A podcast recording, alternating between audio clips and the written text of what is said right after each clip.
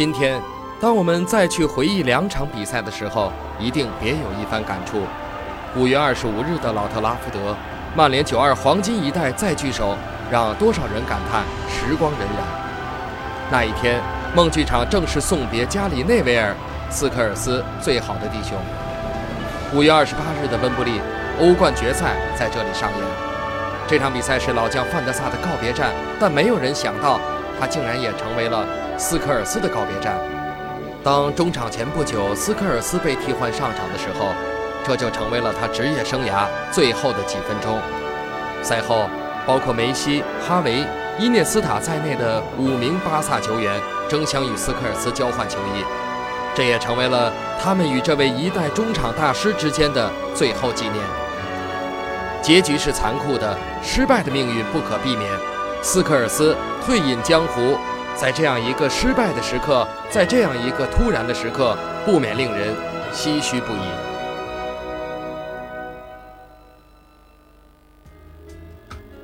这张青涩的面孔带我们回到了遥远的过去，那是属于曼联九二般的青春回忆。这张九二一代的著名合影，距离现在已过十七年。吉格斯、巴特、贝克汉姆、内维尔兄弟和斯科尔斯，他们后来被称作“黄金一代”，他们见证了老特拉福德十九年的辉煌。今天，他们再次复制了这张经典照片。无奈物是人非，在斯科尔斯退役后，九二班只剩吉格斯、菲尔内维尔和小贝还在征战绿茵。当年那张合影中最不起眼的斯科尔斯，在十七岁成为了曼联青年队的一员。九四年九月二十一日，二十岁的斯科尔斯迎来了自己的曼联处子秀。在联赛杯对阵维尔港的比赛当中，初次登场的斯科尔斯表现完美，他攻进两球。三天后的英超首秀对阵伊普斯维奇的比赛中，斯科尔斯再次进球，他的进攻能力已经初露锋芒。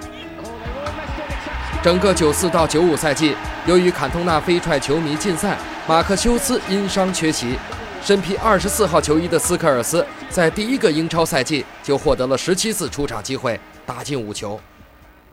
第二个赛季，斯科尔斯改穿二十二号球衣。虽然他以实力进球帮助红魔收获了联赛冠军和足总杯冠军，但这似乎还不足以征服老特拉福德，因为后来被球迷爱称为“万人迷”的小贝在那一年用一脚技惊四座的中场吊射抢尽了所有的风头。与他相比，羞涩的斯科尔斯只是诚实地告诉媒体，其实他从来不是偶像，从上小学起就有人给他起外号了。Anything you think about it? What about now? I'll see the me king, but someone just scolds it. 与自己的外表相比，其实球场上的斯科尔斯确实更像极了生姜头。安静的外表下透着辛辣。从九六到九七赛季开始，斯科尔斯成为了红魔十八号球衣的主人，而这件战袍一直伴随他走完了所有的曼联生涯。一九九八到九九赛季可以说是斯科尔斯的巅峰赛季，这不仅因为红魔创造了三冠王的伟业，更因为斯科尔斯是成就这一伟业的真正基石。在联赛中，他打进六球；而在曼联二比零战胜纽卡斯尔的足总杯决赛中，斯科尔斯先是助攻谢林汉姆打进第一球，然后又自己亲自攻进了锁定胜局的第二球。就这样，曼联相继拿下了联赛冠军和足总杯冠军，第三座冠军向他们招手。这个赛季，斯科尔斯表现最出色的是在欧冠赛场，在拜仁慕尼黑和巴萨的比赛中，他都贡献了关键的入球；而在与国际米兰进行的四分之一决赛当中，正是依靠他扳平比分的进球，红魔总比分三比一淘汰国米。在帕留卡落寞的眼神中，曼联四十四年来首次在欧冠赛场将意大利球会赶出局。随后又是意大利球队尤文图斯，有人说这是红魔最完美的赛季，最完美的比赛，但却为斯科尔斯留下了遗憾。同样遗憾的还有队长基恩，在零比二落后的局面下，基恩引领曼联开始了一场疯狂的逆转，但是基恩吃到黄牌将无缘决赛。随后出场的斯科尔斯也吃到了一张黄牌，在晋级的道路上屡立战功的他，只能和队长基恩一样，在决赛中。坐上看台，成为看客了。科尔的进球最终帮助曼联时隔三十一年之后再次挺进欧冠决赛。在这场神奇的逆转背后，留下了基恩和斯科尔斯痛苦的回忆。于是，在诺坎普决赛场的逆转奇迹中，我们没能看见曼联十八号的身影。但是，谢林汉姆和索尔斯克亚联手上演的中场绝杀，还是永远留在了欧冠光辉的史册上。赛后，这样的一个镜头耐人寻味。主教练弗格森和全体队员列队欢迎无缘决赛的两位功臣基恩和斯科尔斯，共同举起奖杯。只是没想到，再圆欧冠决赛梦，斯科尔斯一等就是九年。当时在曼联的出色表现，令斯科尔斯得到了国家队的召唤。一九九七年九月，斯科尔斯在英格兰与摩尔多瓦队的世界杯预选赛中，打进了自己代表英格兰队的首粒进球。于是他当仁不让地进入了英格兰出征法国世界杯的大名单，并且场场首发。在与突尼斯的亮相之战中，这是斯科尔斯在世界杯上的处子秀，这也是斯科尔斯在世界杯上的第一个进球。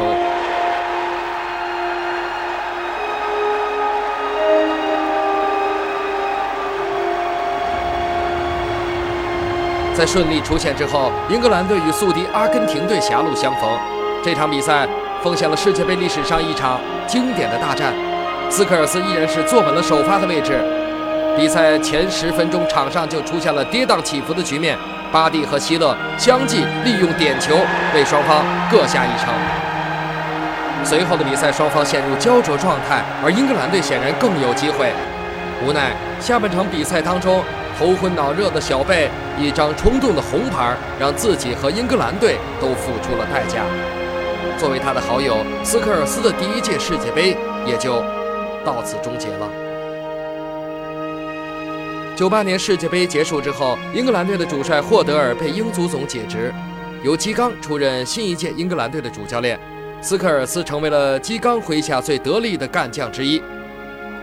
在两千年欧洲杯的预选赛当中，斯科尔斯先是在英格兰三比一击败波兰队的比赛当中上演了帽子戏法，而在随后进行的关键之战与苏格兰队两回合的比赛当中，斯科尔斯包办了全部的三粒进球，帮助英格兰队成功的挺进两千年欧洲杯。那个时代的斯科尔斯风华正茂，无论是在曼联还是在三狮军团。但他依旧保持着一贯的低调作风，无论在场内还是场外，他从不张扬，他只用进球来说话。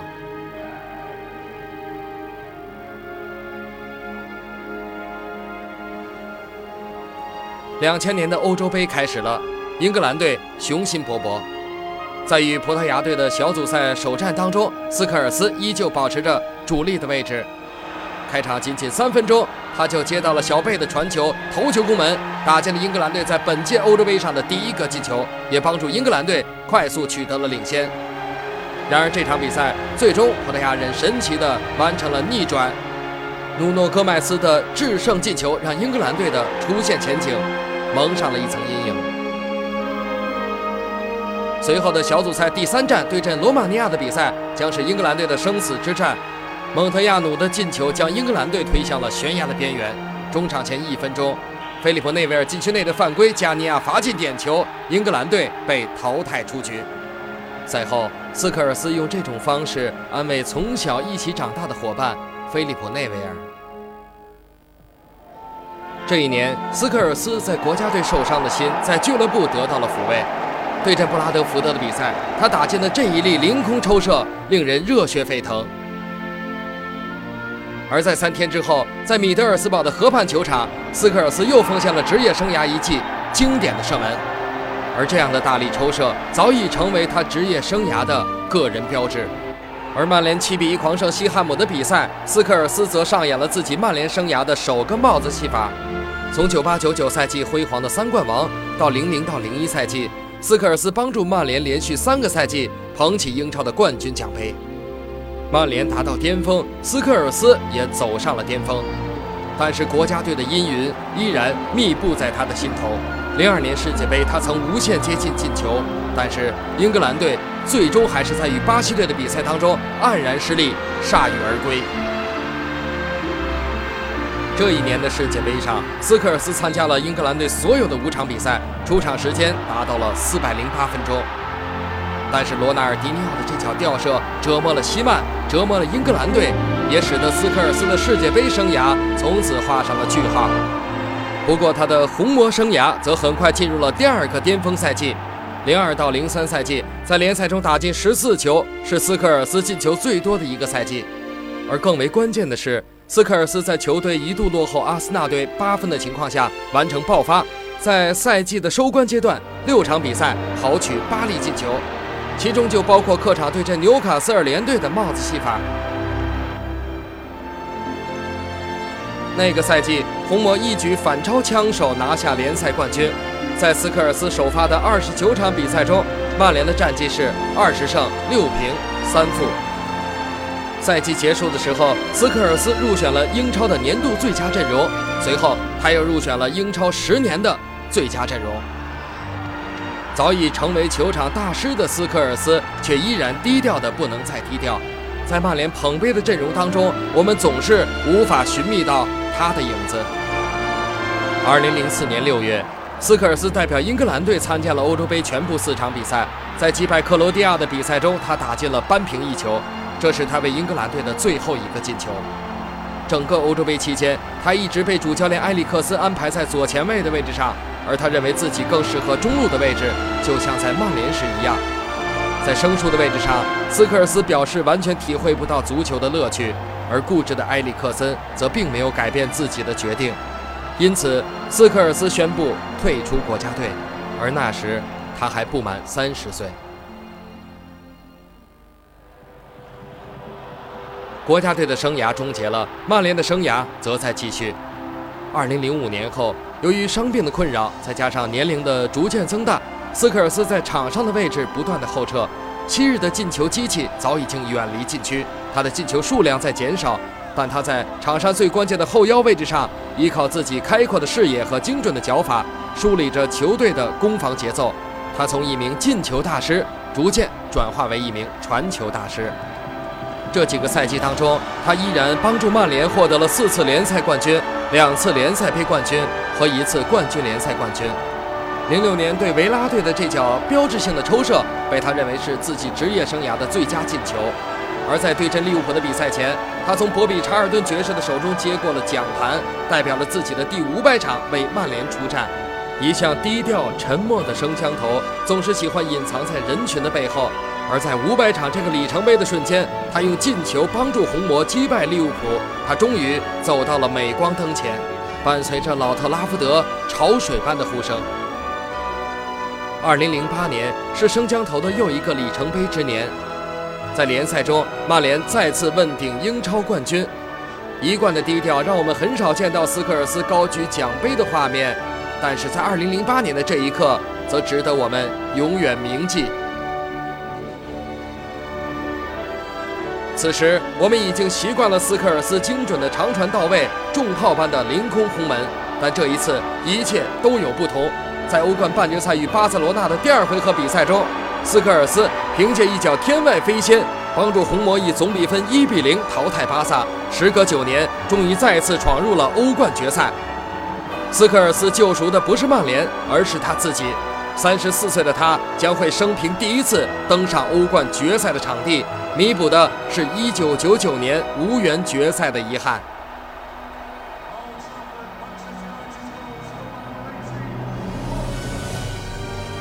莫斯科的雨夜，弗格森信守承诺，让老将斯科尔斯首发登场。比赛刚刚开始不久，在与马克莱莱的一次争抢当中，斯科尔斯血染沙场。这个场面令人动容，在那一刻，这位三十四岁的老将也信守着自己的诺言，要取得一枚真正的欧冠奖牌。由他策划的进攻，布朗完成的助攻，C 罗头球攻门，帮助曼联打开了胜利之门。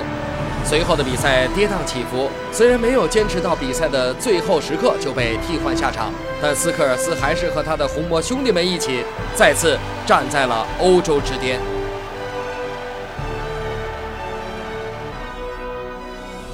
这是零九到一零赛季曼联客场三比二击败 AC 米兰的比赛，斯科尔斯打进了扳平一球。这个看似普通的进球，却使他创造了一项纪录，成为世界足坛唯一的一位曾经先后攻破过欧洲十大豪门球门的队员，包括 AC 米兰、国际米兰、尤文图斯、拜仁、巴萨、皇马、阿森纳、切尔西、利物浦，甚至还包括曼联。斯科尔斯曾经在对阵热刺的比赛当中打进乌龙球，从而完成了对十大豪门的进球满贯。二零一一年是斯科尔斯告别的一年，除了留下无数的辉煌和记录之外，他留下的最大遗憾恐怕就是在无数的英国人都奉若神灵的足总杯赛场上以一张红牌谢幕。从一九九四到二零一一，十七年，斯科尔斯从来没有过经纪人。因为他从来都没有想过离开曼联，他留下了很多友谊，很多感怀，很多瞬间。十七年，他大大小小的收获了二十四个冠军奖杯，但是在温布利退场的时候，他却没有像其他队友那样手握名牌背包，而是拎着一个不到一英镑的塑料袋。这就是斯科尔斯。当他存在的时候，你不会感觉到他的存在；当他离开的时候，你才会真切地感受到。他的离开，幸好入主曼联教练组让他的离开并不遥远，他将留在曼联青少年队当教练。又一个轮回，当斯科尔斯看着那些热爱踢球的孩子，他是否曾经想到过他自己？想到过内维尔兄弟，想到过巴特、吉格斯、贝克汉姆，想到他们共有的青春，想到只属于九二一代的黄金岁月和他们为老特拉福德带来的丰碑与荣耀。或许他只是想继续淡然地守候着红魔，低调地享受足球带给他的最真的、最纯的感动。